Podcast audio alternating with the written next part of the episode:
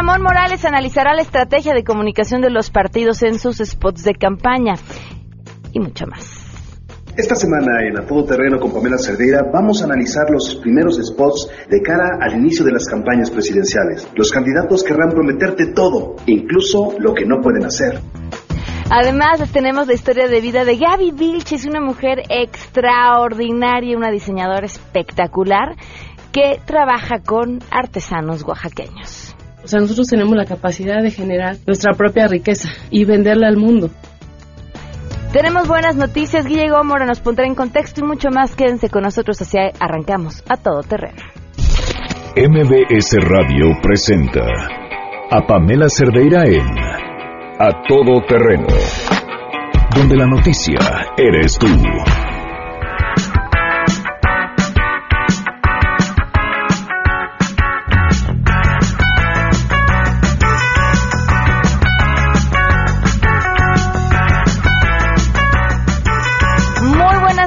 Bienvenidos a Todo Terreno. Gracias por acompañarnos en este martes 27 de marzo del 2018. Soy Pamela Cerdeira.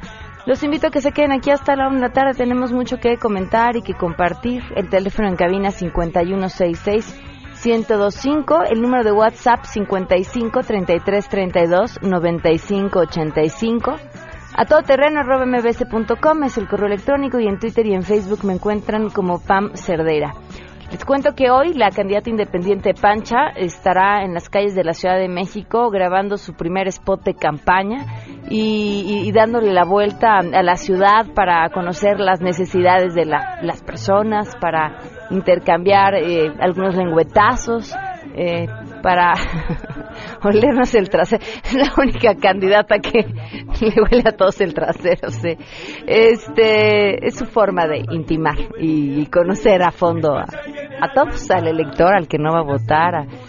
así, así es ella, así es Pancha. Bueno, la pregunta que les hacemos el día perdón por esa imagen que les puse en la mañana, la pregunta que les hacemos el día de hoy es cuando votan, ¿cómo lo hacen? ¿Votan por el mismo partido para todo o, hacen emiten un voto eh, diverso? Esto es lo que nos contestaron. Queremos conocer tu opinión a todo terreno. Cuando votas, ¿lo haces por el mismo partido o diversificas tu voto? No, ¿qué cree que no voto por el mismo partido? Ahora ya estoy cambiando uno u otro, pero pues hasta ahorita no veo ningún resultado. Vamos a ver esta. Siempre me he identificado con un partido político, pero en realidad cuando son elecciones eh, federales, locales, municipales, legisladores, etcétera, sí trato de ver un poco el perfil de los candidatos. Eh, a final de cuentas, es gobierno y pues va a ser la representación que tengamos o el nivel de representación que tengamos ante determinadas instancias. Entonces sí, me inclino por un partido político siempre, pero trato de votar por el mejor candidato de acuerdo a lo que yo pueda analizar del perfil de cada uno de ellos. Yo siempre voto por diferentes partidos. Creo que debe de haber contrapesos. A todo terreno. Bueno, pues ahí están algunas de sus respuestas y las demás en Twitter y en Facebook como Pam Cerdeira. Hoy se cumplen seis meses con 27 días del feminicidio de Victoria Pamela Salas Martínez. Que sigan las investigaciones siguen esperando y, teniendo todavía los resultados de los este, peritajes que mandaron a analizar. A tres meses todavía están esperando los resultados de esa investigación todavía. Victoria, pues nada. Seis meses con 27 días y todavía no hay responsable detenido. Vamos con la información. Saludo a mi compañera Ernestina Álvarez.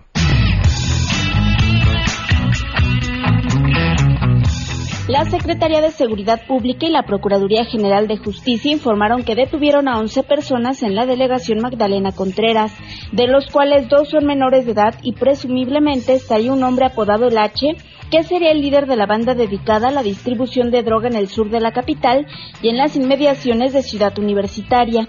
Los aprendidos fueron puestos a disposición de la Fiscalía Central por los delitos de narcomenudeo en su modalidad de fomento al consumo y cohecho por ofrecer dinero a policías. En conferencia de prensa conjunta, el secretario de Seguridad Pública, Irán Almeida, indicó que la detención se realizó en la zona de San Jerónimo después de emitirse una emergencia a la que acudieron 80 elementos de fuerzas especiales y un helicóptero, mientras que el procurador de justicia, Edmundo Garrido, explicó que alrededor de las 21.50 horas de este lunes, elementos de seguridad fueron interceptados por un grupo armado en las calles Luis Cabrera y Orquídeas. Una mujer bajó a hablar con ellos y les pidió que les permita seguir vendiendo su producto, que era narcomenudeo, y les ofreció una cantidad de dinero y con estos antecedentes los detuvieron. Además, a estas 11 personas les fueron decomisados cinco vehículos, cuatro armas y entre 3 y 5 kilos de hierba verde, al parecer marihuana, y de 5 a 6 gramos de presunto cristal reportó Ernestina Álvarez Guillén. Al reclamo de No nos dejen solos, unas 500 personas encabezadas por los familiares y los estudiantes de la normal rural de Ayotzinapa marcharon ayer desde el Ángel de la Independencia hasta el hemiciclo a Juárez para demandar la presentación de los 43 jóvenes desaparecidos hace tres años y medio en Iguala Guerrero. El pueblo continúa en la lucha y los padres mantienen inquebrantable su demanda de verdad y justicia, dijo Melitón, familiar de Mauricio Ortega, uno de los normalistas desaparecidos al resaltar que en abril próximo se esperan los informes de la Comisión Nacional de los Derechos Humanos y del Mecanismo de Seguimiento del Sistema Interamericano del caso Ayotzinapa. Bueno, en esos próximos días estamos viendo probablemente una jornada de lucha en este mes de abril que viene. A mediado, al final de este mes, tendremos que realizar una jornada de lucha. Bueno, porque vienen dos cosas para nosotros importantes. Uno es el, informe de la Comisión Nacional de Derechos Humanos y el otro es el informe de la comisión del mecanismo especial para caso Yotzinapa. Para nosotros es fundamental, son momentos pues importantes para nosotros y para, por ello nosotros tenemos que realizar diferentes actividades, una jornada de lucha, de protesta, de, de movilizaciones, de exigencia, ¿verdad? Y eso sería. Informó Rocío Méndez. Así es, gracias. El INEGI informó que durante el mes de febrero la tasa de desocupación alcanzó el 3.3% de la población económicamente activa a nivel nacional, mientras que en su comparación anual el desempleo disminuyó, se ubicó en 3.5% el año pasado. El instituto detalló que por sexo el desempleo en los hombres bajó al pasar de 3.3 durante enero a 3.1% en febrero de este año. En el caso de las mujeres aumentó de 3.4 a 3.5% en ese mismo periodo. Te comento que en cuanto a la tasa de subocupación, que se refiere al porcentaje de la población ocupada que tiene la necesidad y disponibilidad de trabajar más tiempo, representó el 6.6%, es una cifra menor al 7.3% que se registró en el mismo mes, pero del año pasado. Para MBS Noticias, Citlali Sáenz.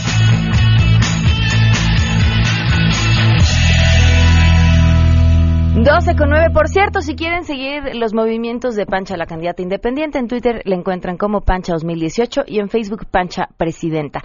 Vamos con las buenas.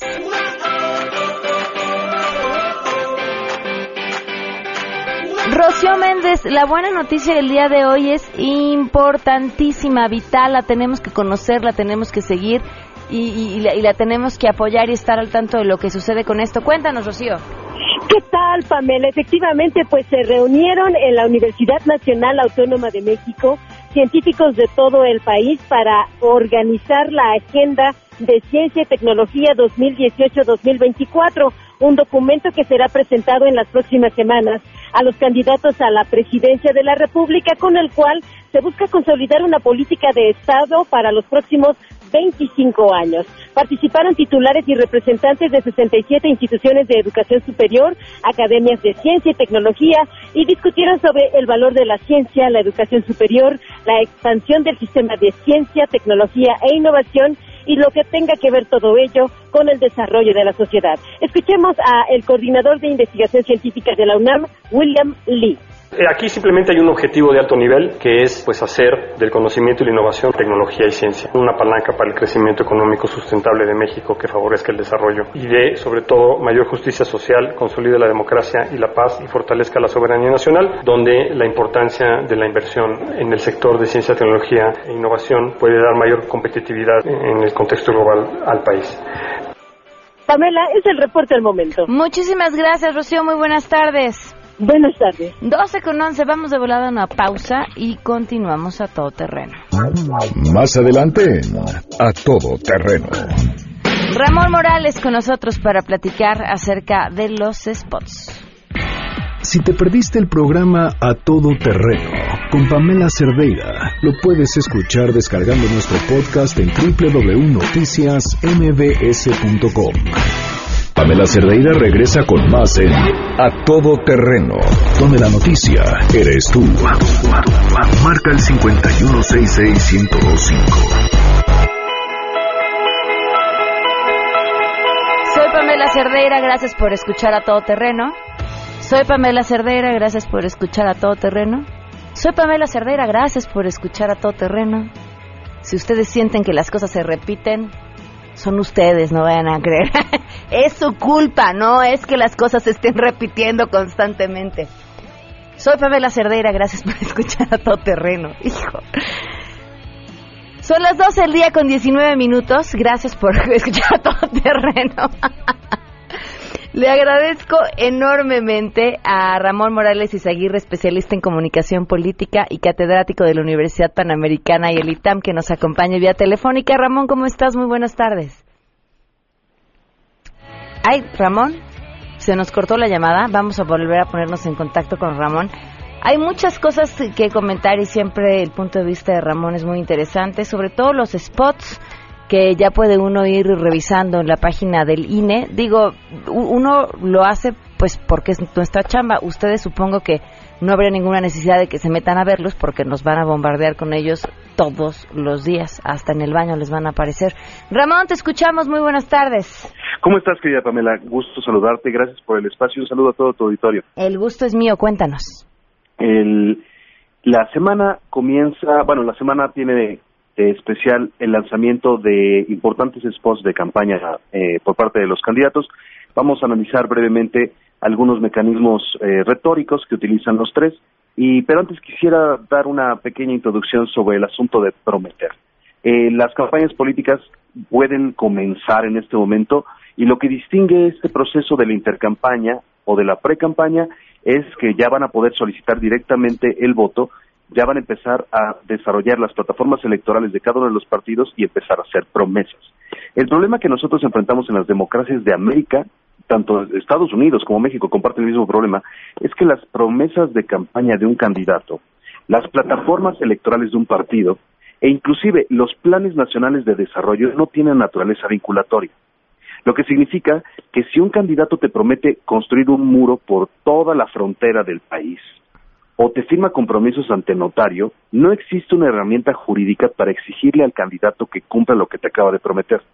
Eso es un extraordinario, extraordinario, digamos, agujero negro o laguna jurídica en la que los candidatos durante toda la historia eh, se han valido para generar promesas que muy probablemente no pueden cumplir.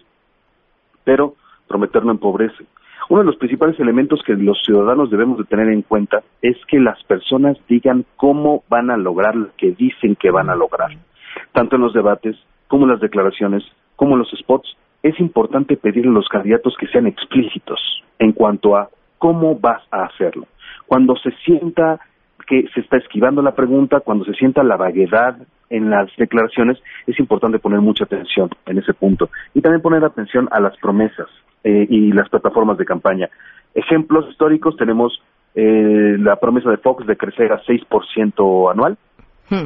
de resolver el problema de Chiapas en cinco minutos, los 266 compromisos firmados ante notario de Enrique Peña Nieto, el muro de Donald Trump, en fin, son cosas inviables, cosas imposibles, cosas que de llegar a realizarse provocarían un impacto gravísimo en la economía pero que sin embargo las damos por hecho porque nosotros tenemos la esperanza de que así suceda. Lo que nosotros debemos de pedir como ciudadanos es poner atención a los detalles, el cómo. Punto número dos, vamos a hablar acerca de los spots. La campaña de José Antonio Mid se está construyendo sobre él, sobre él, no sobre el partido naturalmente, no sobre la alianza, ni tampoco sobre el proyecto. Lo que se trata es que la atención se ponga 100% sobre la persona. Esto lo que provoca es un fenómeno de individualización a partir del cual tanto a las personas que van a votar por, por la coalición eh, como las personas que simpatizan con él, pues obviamente refieren todas las críticas, pero pero Mide no, no es corrupto, pero, pero Mide es súper educado, pero Mide tiene muchísima experiencia. Sí, pero es como juzgar un libro por su portada, en todos los aspectos. La campaña de Mide se está construyendo sobre él y el eje temático central de la campaña es el combate a la corrupción. Los índices de enojo, de, de, de, de molestia social y de resentimiento sobre este tema lo han orillado en que se centre sobre ese tema. Es bastante interesante ver cómo eh, Andrés Manuel López Obrador declara que se va a hacer la revisión de los contratos del aeropuerto. Inclusive el PAN coincide con la posición de revisar los contratos y el gobierno y la campaña de MID salen al unísono para defender el proyecto del aeropuerto. Invito a las personas a que vean un video que acaba de subir Presidencia de la República en su perfil de en redes sociales vendiendo la obra del aeropuerto como nunca se había hecho. Esto nos muestra un extraordinario interés por parte tanto de la campaña como del gobierno de que este proyecto se realice. Lo que ellos están tratando de hacer es acusar a la campaña de Andrés Manuel de desestabilizar al país o de quitarle credibilidad al país. Y lo que hace Andrés Manuel es defenderse diciendo, esto se trata de legalidad, vamos a revisar los contratos. ¿A qué voy con esto? La agenda claramente la controla Andrés Manuel. Y, y, saca a José Antonio Mid de su línea discursiva para meterlo en el asunto del el aeropuerto. Está buscando polemizar con el programa del aeropuerto, pero el problema lo, lo, verán más adelante cuando traten de abrir más la información al respecto de este tema. Ya salió la noticia de cuánto aumentó el precio de la barra perimetral, fue uno de los escándalos de la semana. Entonces, si, si la campaña se empieza a tratar acerca del aeropuerto, naturalmente José Antonio Medina va a, va a seguir y seguir y seguir y seguir y seguir perdiendo, seguir desfondándose porque todo su mensaje se trata de él, ya sabemos de él todo lo que hay que saber, o todo lo que quieren que sepamos, él mismo ya salió de, del set, porque lo tienen muy encerrado en el set, sale a una escuela, habla con niños, con jóvenes, ¿no? Recién, recién, este, obviamente jóvenes no politizados, eh, y les preguntan, ¿ya van a votar? Y los niños, los jóvenes le preguntan, oye, eh, y dinos, este, pues tú eres honesto, es que todos son corruptos, y dice, no, no, todos somos iguales, yo, yo soy honesto, ¿no? Número dos, hablas inglés, número tres, te gusta leer, y número cuatro, no tienes manchas, ¿no? Y él mismo se burla, no tengo manchas hasta el vitiligo. ¿Cuáles son los elementos que nosotros debemos de buscar en un presidente? ¿Basta con que hable inglés? ¿Basta con que sea extremadamente culto? ¿Basta con que sea, basta con que sea honesto? ¿Basta con que no tenga manchas? La pregunta que tenemos que hacernos es, toda una reflexión histórica como aspiracional, ¿qué es lo que realmente nosotros queremos de un líder? En, el, The Political Brain de Drew Weston, él desarrolla la teoría de que los votantes generalmente se, se sienten atraídos por personas que se preocupan por los demás, por buenos miembros de la manada, por buenos miembros de la parvada, por buenos miembros, por miembros altruistas, ¿no? Lo llama eh, desarrollo inclusivo o inclusive fitness, ¿no? Habilidad inclusiva, que es la capacidad de procurar el desarrollo tanto de tu descendencia como de la de los demás. Y ese es un fenómeno que, ese es un, es un argumento que la campaña de MIT ha dejado completamente abandonado. Todo se trata de mira lo inteligente que soy, mira lo, lo oculto que soy y no tengo yo ninguna mancha. Pero eh, eh, evitamos, y es un, un fenómeno que hay que criticar directamente, mencionar quiénes integrarían mi gabinete. En el spot habla de un gobierno de gente decente me parece maravilloso. ¿De dónde? Ya Andrés Manuel hace aproximadamente dos meses publicó su lista, publicó su, los miembros de su gabinete. Es necesario que Mid haga lo mismo, ¿no? Otra cosa, cuando José Antonio Mid habla de que él ha luchado contra los corruptos y que muchos han ido a la cárcel, al final del spot dice la famosa frase, tú ya sabes quiénes son. Yo, Pamela, vivo todo el día pensando en política, estudiando política, y yo, Ramón Morales Aguirre, no hablo solamente a título personal, invitaría a tu auditorio a que participe en esta pregunta. ¿Ustedes saben quiénes son? ¿Quiénes son las personas a las que Mida ha mandado a la cárcel? Cuando una reportera le pregunta, ¿qué de nombres? José Antonio Mid, la prueba que él utiliza es decirle, pues como dice el spot. O sea, Mid te refiere como prueba su propio spot. Y te dice, pues ustedes ya sabes quiénes son. Y si no, pues ponte a buscarle, ¿no? Ese mecanismo falaz se le denomina eh, falacia, bueno, argumento de silencio, también se le puede considerar como una falacia ad populum, es decir, como tú bien sabes, Pamela, como todos ustedes saben, todos ustedes están de acuerdo que la gran mayoría de las personas opinan que eso es una falacia ad populum, ¿no? O una falacia, eh, eh, un mecanismo falaz para hacerte creer que como tú sabes algo, o no deberías de admitir que ignoras algo, o todos saben algo, diferentes elementos participan en que uno no objete dicho spot. Otro elemento importante en la campaña de mí fue el aniversario luctuoso de la de, Luis Donaldo Colosio, que fue durante esta durante esta semana, y también muy importante ver que el propio hijo de Colosio ya sale en los spots del frente. ¿Qué tan bizarro te parece eso, Pamela? Muchísimo. Pues sí, digno de los tiempos que estamos viviendo. digno de los tiempos que estamos viviendo. Entonces, es, es, impresionante ver cómo utilizan la figura y las citas, ¿eh? porque ya sacaron infografías y todo, con citas de Colosio, etcétera, de cómo este la campaña de Mix se inspira en, las palabras de Colosio, México tiene más hambre y se de justicia, etcétera. Sí, mi rey, el hijo de Colosio ya no está, o sea, está en contra del PRI. es... Ahora, a ver, lo, lo si, si tú hubieras estado al frente de esa campaña, ¿qué habrías hecho? Porque tampoco tampoco la tienen nada fácil. Vaya, obedece una lógica que se centra en el candidato, porque no se pueden centrar en nada más de lo que tiene a su alrededor. Bueno, número uno, yo hubiera empezado por hacer algún sacrificio político, por verdaderamente sacrificar a uno o dos corruptos, literal, ¿no? empezar a cortar una que otra cabeza, hacer sacrificios rituales para mostrar, mira, esto es en serio, porque lo que hace, lo que hace Mide es dar, speech. Número dos, empezaron con muy buena línea al decir que lo mejor está por venir. al principio la campaña empezó con, con ese eslogan, lo mejor está por venir, pero no hablan de plan. No tienen plan. O sea, a mí qué me sirve tener al super ultra doctor, postdoctorado acá en economía con todos los títulos que quieras, pero a mí no me beneficie nada y se la pasan vendiendo a una persona. Lo que tienen que, lo que, tienen que ofrecer es el diseño de un país, el futuro de un país. Lo que es, o sea, pero no me refiero como palabra, porque eso lo hace Naya. Me refiero a qué vamos a hacer en energía, qué vamos a hacer en política exterior, qué vamos a hacer en derechos. O sea, la, la gran cantidad de la comunicación de la campaña de MIT se trata de José Antonio MIT. Entonces ya, ya suficientes personas ya lo conocieron. ¿Qué hubiera hecho yo si hubiera estado en esa situación?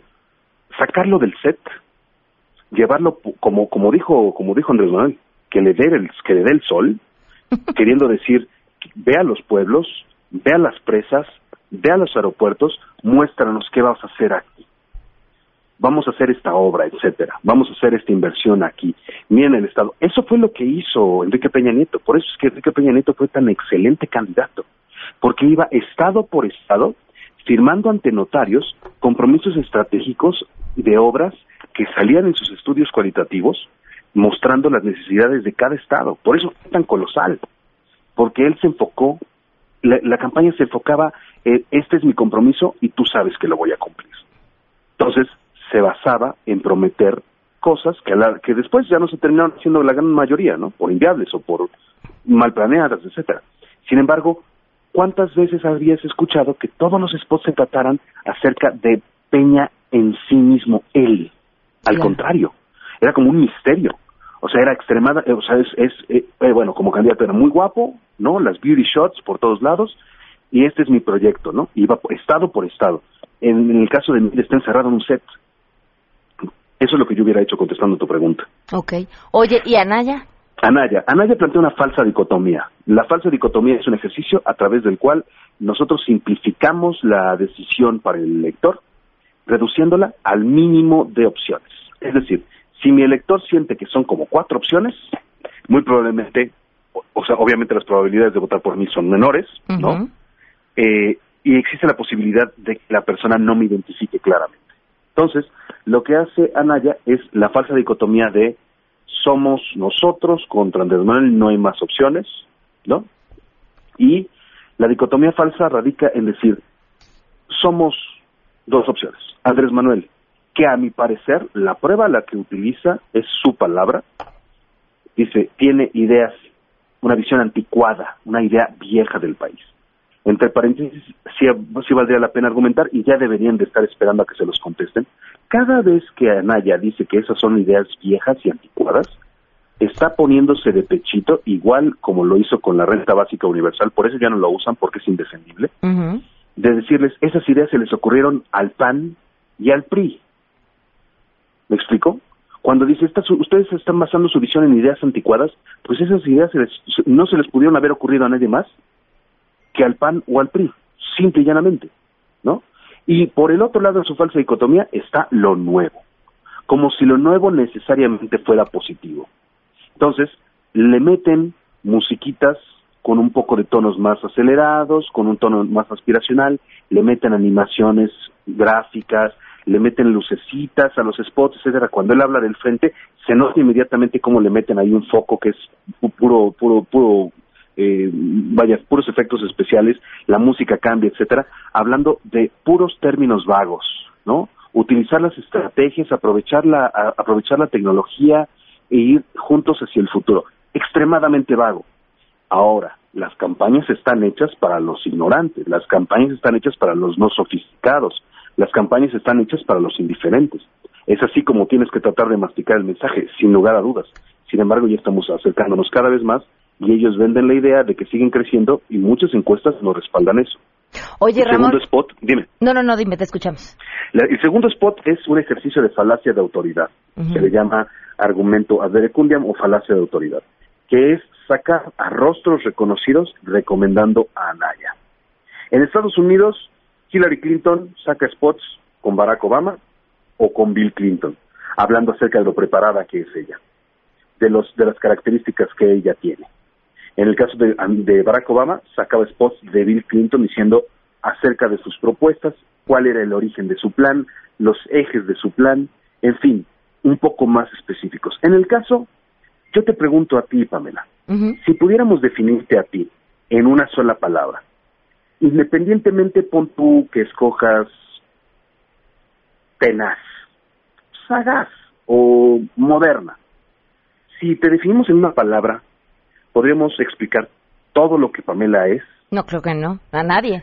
Eso es lo que está haciendo Anaya.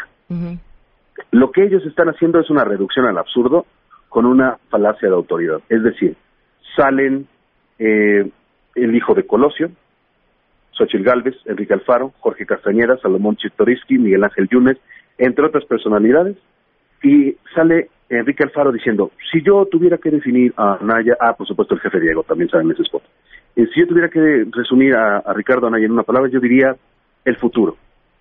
Y corte A, otra persona diciendo futuro, corte A, otra persona diciendo futuro, corte A, otra persona diciendo futuro, corte A, eh, Xochitl Gávez es el único que entiende las tecnologías. Eso sí es un poco más específico, ¿no?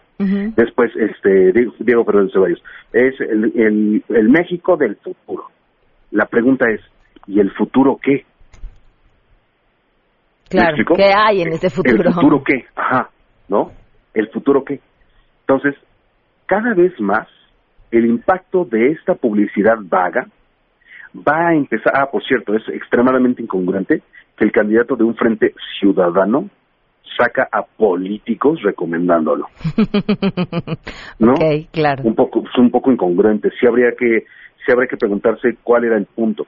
Ahora, el, eh, hacia dónde, hacia dónde se dirigirá esta comunicación, la de todas las campañas, Perdóname, me faltaba Andrés Manuel, por supuesto. Andrés Manuel ya no usa la mafia del poder, pero sí se refiere a, a través de una, una falacia dominen a aquellos que no quieren dejar de robar. Y lo que él habla es precisamente lo que habíamos hablado tú y yo hace algunas semanas, la campaña del miedo. Para atacar a Andrés Manuel, lo que iban a tratar de hacer era miedo u odio, o intensas nociones de ansiedad por el riesgo. Esas son las tres estrategias emocionales de ataque. Lo que está tratando de hacer Andrés Manuel es revertir el flujo de estas estrategias de miedo, diciéndoles los van, los están asustando, haciéndoles creer que somos, este, que vamos a ser como Venezuela, diciendo nosotros nos inspiramos en lo mejor, en Madero, en Lázaro Cárdenas, en Benito Juárez, etcétera. Falaz, falaz el hecho de que tú te inspires solamente en estas personas no significa que verdaderamente eres como ellos, ¿no? es importante tratar de mostrar pruebas de qué es lo que hace que tú seas como él, ¿no? No que tú digas, él, él me inspira, ah, pues qué bonito, eso está excelente, ¿no? A mí, me, a mí me inspira mucho Brad Pitt, pero soy consultor político, ¿no? Entonces, ¿qué?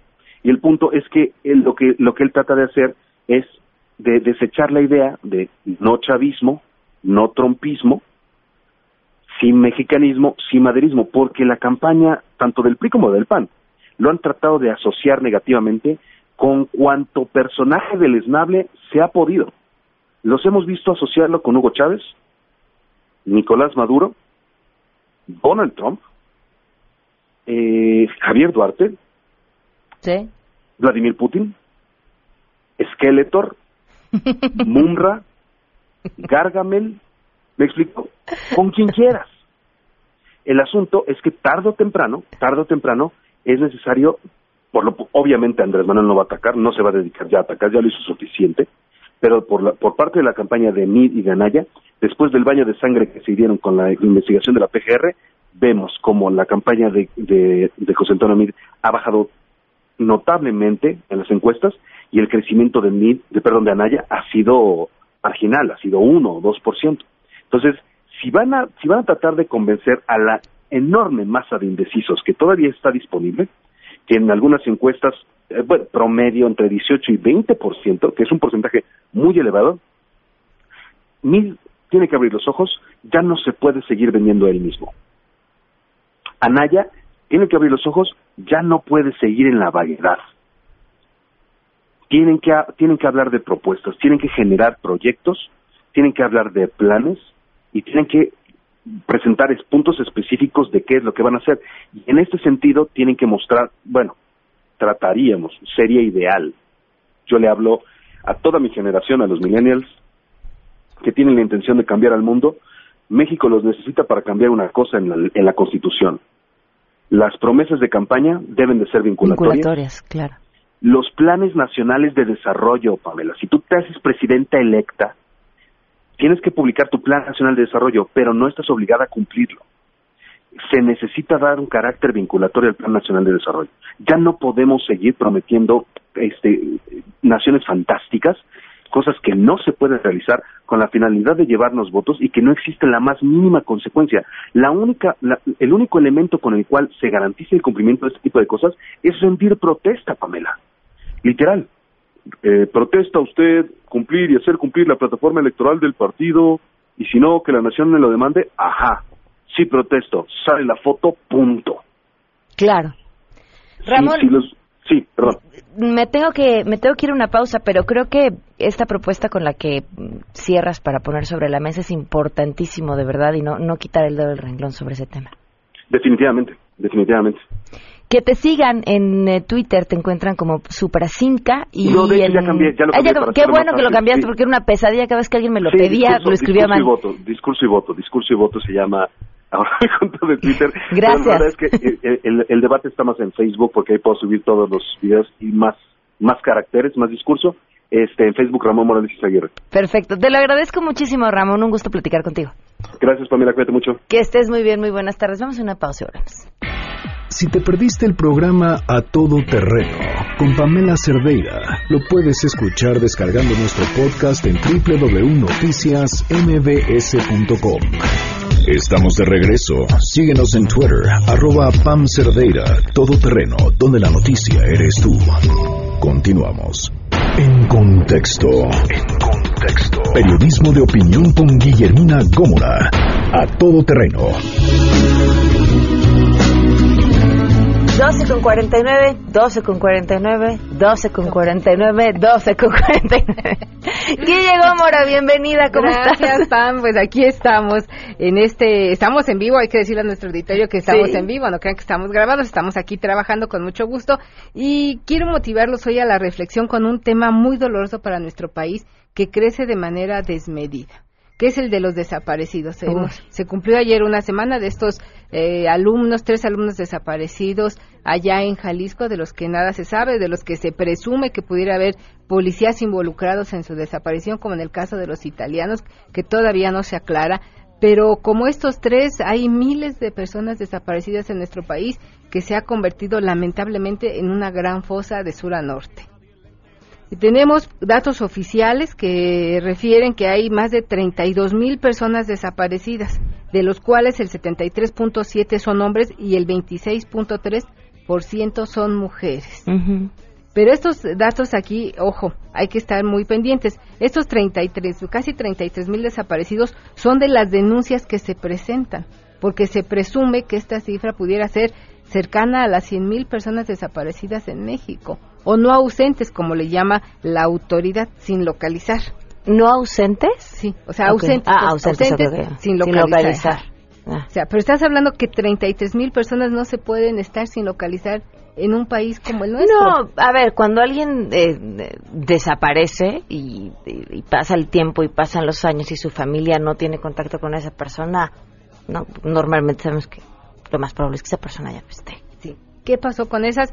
Eh, te digo, las cifras oficiales manejan casi 33 33 mil, pero eh, extraoficialmente algunas organizaciones que se han eh, constituido a pesar de estos hechos tan dolorosos de que perdieron al hijo, al papá, a la mamá. El otro día escuchaba una entrevista de una señora en Veracruz que ha perdido a los tres hijos, de la misma manera a manos de policías en el norte de Veracruz.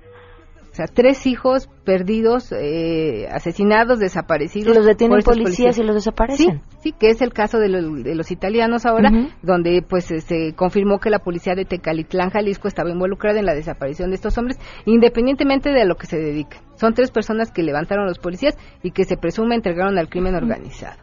En Veracruz recordemos el hecho de los jóvenes eh, también que levantaron los policías, que venían de una fiesta del puerto, que iban a Tierra Blanca, Veracruz, y los desaparecieron. Y esto que dice Guille de independientemente a lo que se dediquen, es bien importante que no lo perdamos de vista, porque porque el día de mañana podría ser cualquiera de nosotros. Sí, mira, y es terrible, por ejemplo, en estos datos que estuve investigando, de estos 33 mil personas que hay desaparecidas, el 41% son jóvenes. O sea, jóvenes entre los 15 y los 29 años, como estos tres estudiantes que están desaparecidos en Jalisco y que hoy, se, por lo que se ha indagado, habría cinco policías de Tonalá, Jalisco, involucrados en su desaparición. Cinco policías. Entonces, ¿en manos de quién estamos si se supone que los policías están para cuidarnos? Que el tema de los policías es eh, eh, de punto y aparte, ¿eh? porque se ha impulsado desde el 2008 una campaña de diversas organizaciones civiles, principalmente la de Causa en Común que encabeza Marilena Morera, para la depuración de los cuerpos policíacos. Y las cifras que, que te encuentras en esta famosa depuración que no acaba por terminar o por iniciarse en algunos puntos del país son realmente de miedo. Porque si los policías están para cuidarnos y terminan secuestrándonos, pues entonces pues ni para dónde hacerse, ¿no? Ni para dónde hacerse con lo que está sucediendo en el país. Es una deuda muy dolorosa, el caso más emblemático, si me lo permiten, me permiten la palabra, o el caso eh, que pudiera o que simbró, que sacudió a nuestro país y que todavía no se resuelve, es el de los 43 alumnos de la normal rural de Ayotzinapa. 43 estudiantes también que fueron desaparecidos y nada se sabe de ellos, ¿no? Hay diversas teorías, diversas investigaciones, pero ahí están 43 personas de las cuales no volvimos a saber nada. Sí, o sea, una información concreta, certera, que nos diga la verdad absoluta, no existe. No hay. Y continúa este tipo de desapariciones. Hay una fiscalía que se viene impulsando para estas personas desaparecidas, mm. pero esto me parece que ya vamos igual otra vez atrás de estamos reaccionando, no estamos generando una acción preventiva, sino reaccionando ante estos miles de desaparecidos. Oye, Guille, la semana pasada tenía la oportunidad de platicar, platiqué por teléfono con una radio escucha que desde hace tiempo me había escrito para contarme su historia y la vamos a invitar eh, próximamente para que la pueda narrar ella al público. Eh, su hija mm, desapareció a los 13 años y fue hallada pocos días después sin vida. Y, una cosa que, que decía y que ella cree que es importante que el público sepa es, decía, no paren de buscarlos, pero además no paren de buscarlos, insistan más allá de lo que la autoridad les da, porque ella decía que cuando encontró a su hija, le decían que habían encontrado una mujer de unos 30 años, y era su hija.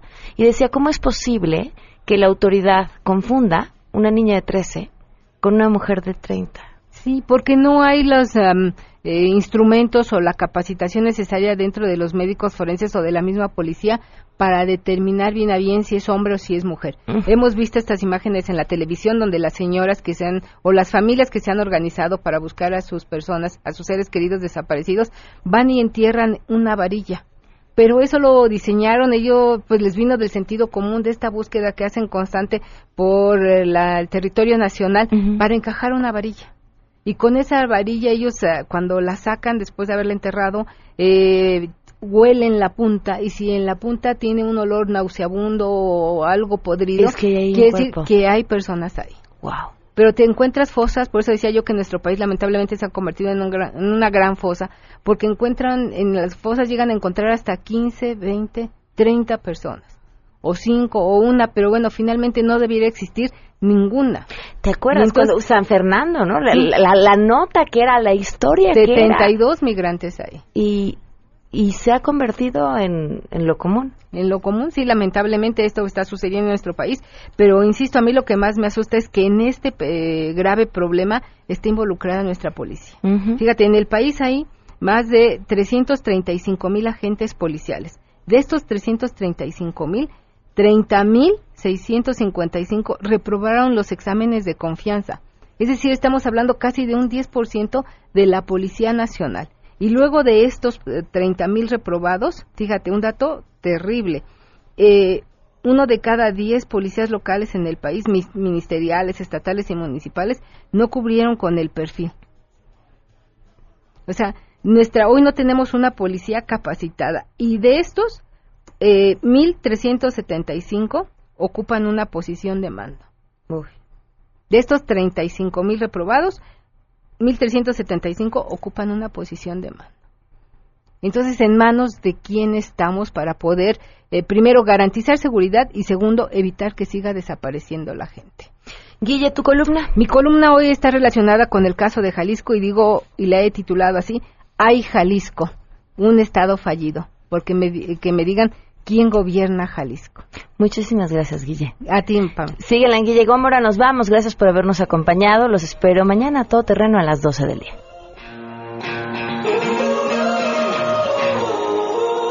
Hey man, I'm cool